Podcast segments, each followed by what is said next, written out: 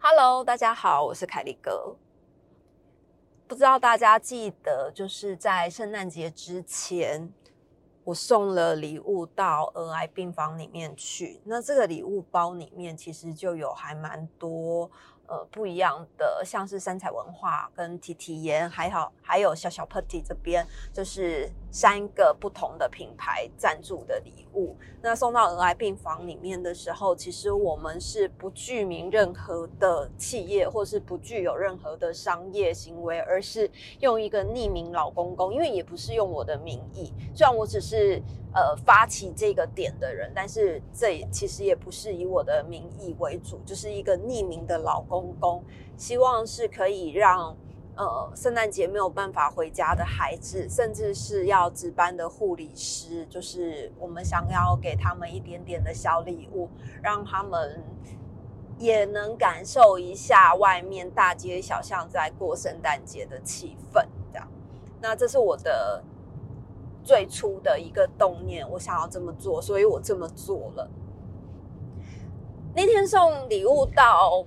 儿癌病房的时候，其实我只有送到护理，因为在病房里面的孩子们血球统一普遍的低，即使他们的血球好，大概也就是正常人的三分之一以下吧。就是如果孩子在治疗的状况就是特别好。的话，因为我最近就有个朋友，他买了很多很棒的食材，想要到我家，就是一起共享、共吃这样子，我就会觉得哎，好开心哦。可是，一方面我又想到，其实小鹿的血球是比较低的。假设说有人来家里，二五通常就会请小鹿上楼，那客人走了之后，二五会把家里全部都消毒掉，消毒过一遍。然后我就会觉得，哦，与其这样子的话，那还不如可能约在外面空旷一点的地方，这样子对小鹿来说也安全，空气流通。二方面是因为没有进到家里面来，二也不用消毒家里面所有的家具或是客人摸过的地方。我知道有一点点夸张，可是对于小鹿这种血球比较低的孩子来讲的话，这样子的做法其实是比较安全的，就是也是保护小鹿。好，那那天我们就送礼物，就我跟小鹿去，小鹿那天刚好回诊，所以我们就送到护理站，就是让护理长帮忙分发、帮忙处理。那我们有针对每一个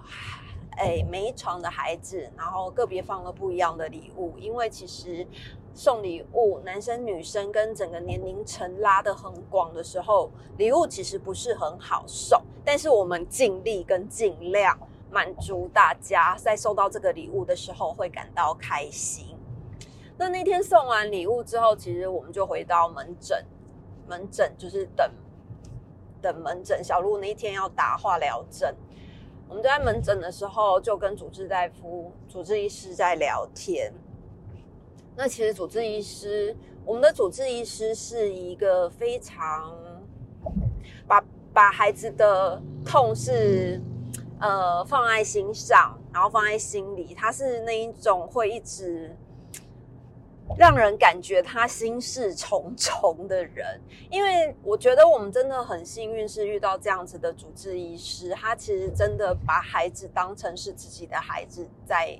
在医治，然后看孩子痛啊，看孩子的心理状态啊，他其实在讲话上面都会做调整。我就觉得他真的就是一个很细心的医师，就是我真的还蛮喜欢我们的主治医师啦。那这位主治医师呢，那天我们在门诊的时候就聊聊了一下，他问我，因为我在把礼物送到护理站的时候有遇到他。所以他就，我们就稍微点个头，因为待会门诊会见嘛，所以就没有多聊。到门诊的时候，他就问我们说：“哎，那你们送了什么礼物上去呀？”那我们就大概跟他讲一下，里面可能就是有吸收乳啊，那有送书本啊，因为我们还是很希望孩子可以读书，就是鼓励孩子们阅读。接下来还有像是送给妈妈们的面膜，然后送给护理师的面膜，然后医生医生就。嗯，我觉得他的反应有一点出乎我的意料啦。他就说啊，这样子做的确是很不错，可是这样子做也只能让他们就是短暂的开心，可是真正复杂的部分是在后续的长远之路。因为这些孩子们，他们可能因为治疗的关系，休养了两年，甚至三年，甚至更久的时间，他们没有办法回到学校里面去。又或是他可能在治疗治疗的时候，因为他的病症伤及了脑子，那你可能会觉得，就是他的智力下降，不，不能说智力下降，年龄下降了，因为你有可能伤到了脑，然后年龄下降了，就是。导致于你整个年龄下降，但是其实你并不是笨，你也不是没有办法做学习。但是依照台湾目前的教育体制来说，你几岁，你可能就是接受这样子的教育，或者是他们会把你编列到特殊班里面去。那但是其实他不是无法学习，他也许只是学习比较慢。那医生就有提到，就是他其实一直在推推行这一块，是希望可以让教育平等的，因为这些孩子在治疗离开社会、离开教学的环境这么久，要重新再回到学校，即使他伤到了。大脑的一部分，或者是小脑的一部分，导致于他的学习力是比较慢的。但是他并不是不能学习。那他其实很为这些孩子抱不平的原因，是因为教育体制常常是用考试来衡量，或是用分数来衡量这些治疗后回去的孩子。他有可能其实是可以提供一个更好的学习环境，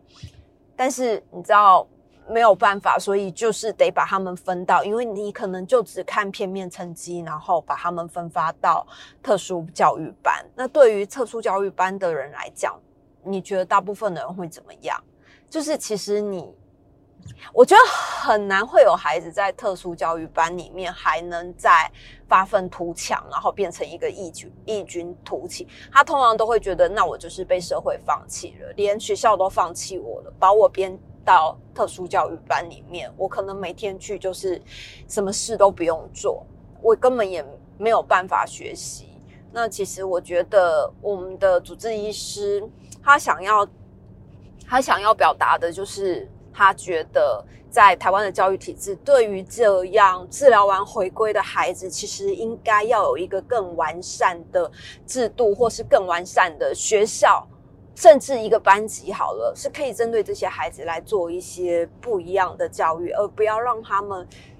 经历很辛苦的治疗期，回到学校、回到社会之后，还是觉得哎，全世界都在放弃我。那其实那一天我跟他谈话，谈了大概二十几分钟吧，我我不确定多久，但是那一整个过程其实是还蛮沉重的。我跟他。聊完之后，其实出了那个门，我明明是去送礼物的，我是开开心心的，就是觉得，呃，当了匿匿名的圣诞老公公，我觉得是一件很开心的事情，小鹿也很开心。但是不知道为什么，跟医师谈完话之后，其实心里面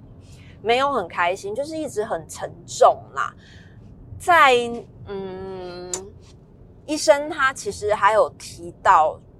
一点，我觉得他也是很无奈。我不知道为什么他会突然跟我讲讲这件事情，他就很无奈的跟我说，大家都觉得医生这个职业是很崇高的，是很受人尊敬的。你可能收入很好，你走到哪里，大家都一听到你是医师，就对你。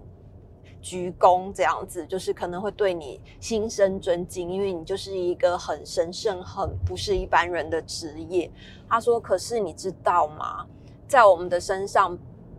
他说在他，他说在我的身上背负了非常多的命跟十字架，我等于就是背了很多的罪恶在走这一条路，因为有很多的孩子，我没有办法救活他们。”或是我治疗到一半，他们真的就是没有办法把他们从死神跟疾病、疾病的那个呃疼痛之中解救出来，他也觉得很自责。那其实你知道，他是带着非常的哀伤的神情在跟我讲这件事情，在跟我说这件事。我有一点吓到，因为其实我们的医生一直都是一个笑笑的医生，是一个乐观的医生。那他跟孩子，就是我从三月认识他，现在已经快要一年了。我每次见到他，他都是 步伐很沉重，然后走路很缓慢，讲话很缓慢，但是他讲。跟你讲的所有的话都是非常能安定人心的话，因为你知道他把你的孩子当做是他的孩子在照顾、在治疗。他知道孩子不只是治疗，他也会关心孩子的心理状态。所以每次小鹿在回诊的时候，他一定都会问小鹿说：“你最近好吗？你最近在做什么？”即使两个礼拜一次的回诊。他永远开口第一句话都是问小鹿：“你最近好吗？你最近在做什么？”他不会一开口就说：“哎，你的抽血报告怎么样？你的什么东西怎么样？”他绝对是前五分钟都是在问孩子的心理状况。我觉得这样的医生真的是很难得、很难得的医生，因为你知道他一天要看多少的病痛，不只是回诊的。还有在住院的，他每天花多少的时间在医院里面？我觉得他大概六点多就到医院了，每天离开医院可能晚上八点九点才回家。他把所有的时间几乎都是花在孩子们的身上，所以其实我可以可以了解到他心里面的挫折啦。那可能那一天刚好呃有发生了孩子走的事件，所以他也有感，就是觉得自己身上。并不是大家想的这么的神圣的职业，而是背负了非常多的十字架跟责任在他的身上。嗯，我觉得就是其实真的听完之后，你会替他有一点点感到不舍，因为如果如果今天是我的老公，或者是我的嗯兄弟姐妹好了，他们。以这样子的职业为主，甚至我的孩子，他可能以这样子的职业为主。你可能每天看到他就是忧愁满面，然后永远都是在想要怎么救这些孩子，不管是刚发病，或是已经发病，或是治疗很久，有一些状况比较不不稳定的孩子，他一直在想办法要怎么把他们救回来。那当最后束手无策，孩子还是走的时候，其实我觉得医生心里面的。挫折感跟罪恶感嘛，应该是要说罪恶感嘛，就是他他是跟我讲他的罪恶感啊，可是我觉得那并不能怪他，因为其实有很多的状况是，不是不是医师可以掌握，他也是很尽力的在救，那所以我就跟他讲说，其实家属并不会怪你，因为。大家都知道你是一个很好的医师，你把孩子们就是用你自己的生命在照顾他们，在乎呵护他们，一直在想办法。但是如果真的没有办法的时候，我相信大家都尽力了。在呃家长们来讲，其实也都看到了的一整个过程。我觉得医师可能不要把自己的心里面责任跟压力放得这么的大，嗯。就是其实你知道，那天跟医生讲完话，我心里面是真的还蛮，就好像有一块石头一样，就压着你的心里面，没有办法喘气。那你看，连我一个就是家属来讲，我自己听完医生跟我说这样子的感觉，我都很难过了，更何况是医生本人。所以我觉得就是。我也一直，我跟医生讲说，就是因为我的力量很小，可是我会努力的。如果当他今天在推动这些孩子们回归到社会上，或者是要念书等等的，就是如果能有我可以帮忙的地方，我很乐意的帮忙，这样。如果我可以尽一份我小小的心力，我也很愿意，因为我相信这个社会以前都会说为善不欲人知，但是因为现在社群的力量太大了，当你一个人要做到一件事的时候，你没有办法像以前一样默默的一个人做，一个人的力量真的太小了。但是你知道吗？透过网络的发生。透过一些就是大家一起来响应这个活动的时候，很多不认识的人，我真的都不知道你们是谁。就像匿名的圣诞老公公这件事好了，我真的不知道大家是谁，但是我做了这件事情，我相信大家就会开始想，那明年他可以怎么做？他是不是也可以参加，或者是他是不是也可以去找一家儿童医院去做匿名的圣诞老公公？不管你做多做少，但是。我相信在网络上面发酵这件事情是现在我觉得团结力量大最好的方式，所以我就跟我们的主治医师说，若是接下来他在推动计划有需要我帮忙的地方，我一定尽力的帮忙这件事情。嗯，就是希望，其实我也真的知道。治疗中的孩子们在中断学业，要重新衔衔接上回原本正规的教育环境，其实有多么的困难。那其实很多孩子在回违了学习两年之后，他们并不是笨，他们只是学习的程度比较慢一点点，效果可能稍微差一点点。但是给他们一点点时间，我相信很快就是可以追上原本的进度。就像我们在教孩子走路。教孩子学讲话，其实都是需要一点时间。没有人两三年都没有在念书，然后突然回到学校，你要他跟其他的同学一样，就是不可能。但是你也不能把他就是直接编入特殊班里面，这样子他其实也会更自暴的志气。就是刚治疗完了，已经康复了，重生了，然后回去之后变成学业自暴自弃。我也觉得这不是所有人。想乐见的，嗯嗯，我想有朝一日如果有机会的话，真的，医师在那边推动的这些计划需要我帮忙的时候，我一定也会再上 podcast，就是请大家有力的出力，有钱的出钱，就是还是很希望可以把这件事情好好的推动，然后让更多的孩子受力。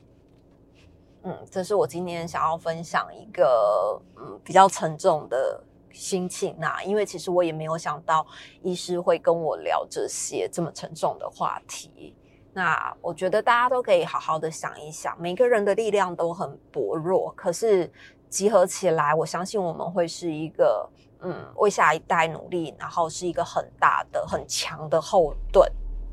今天就分享到这里，下次见，拜拜。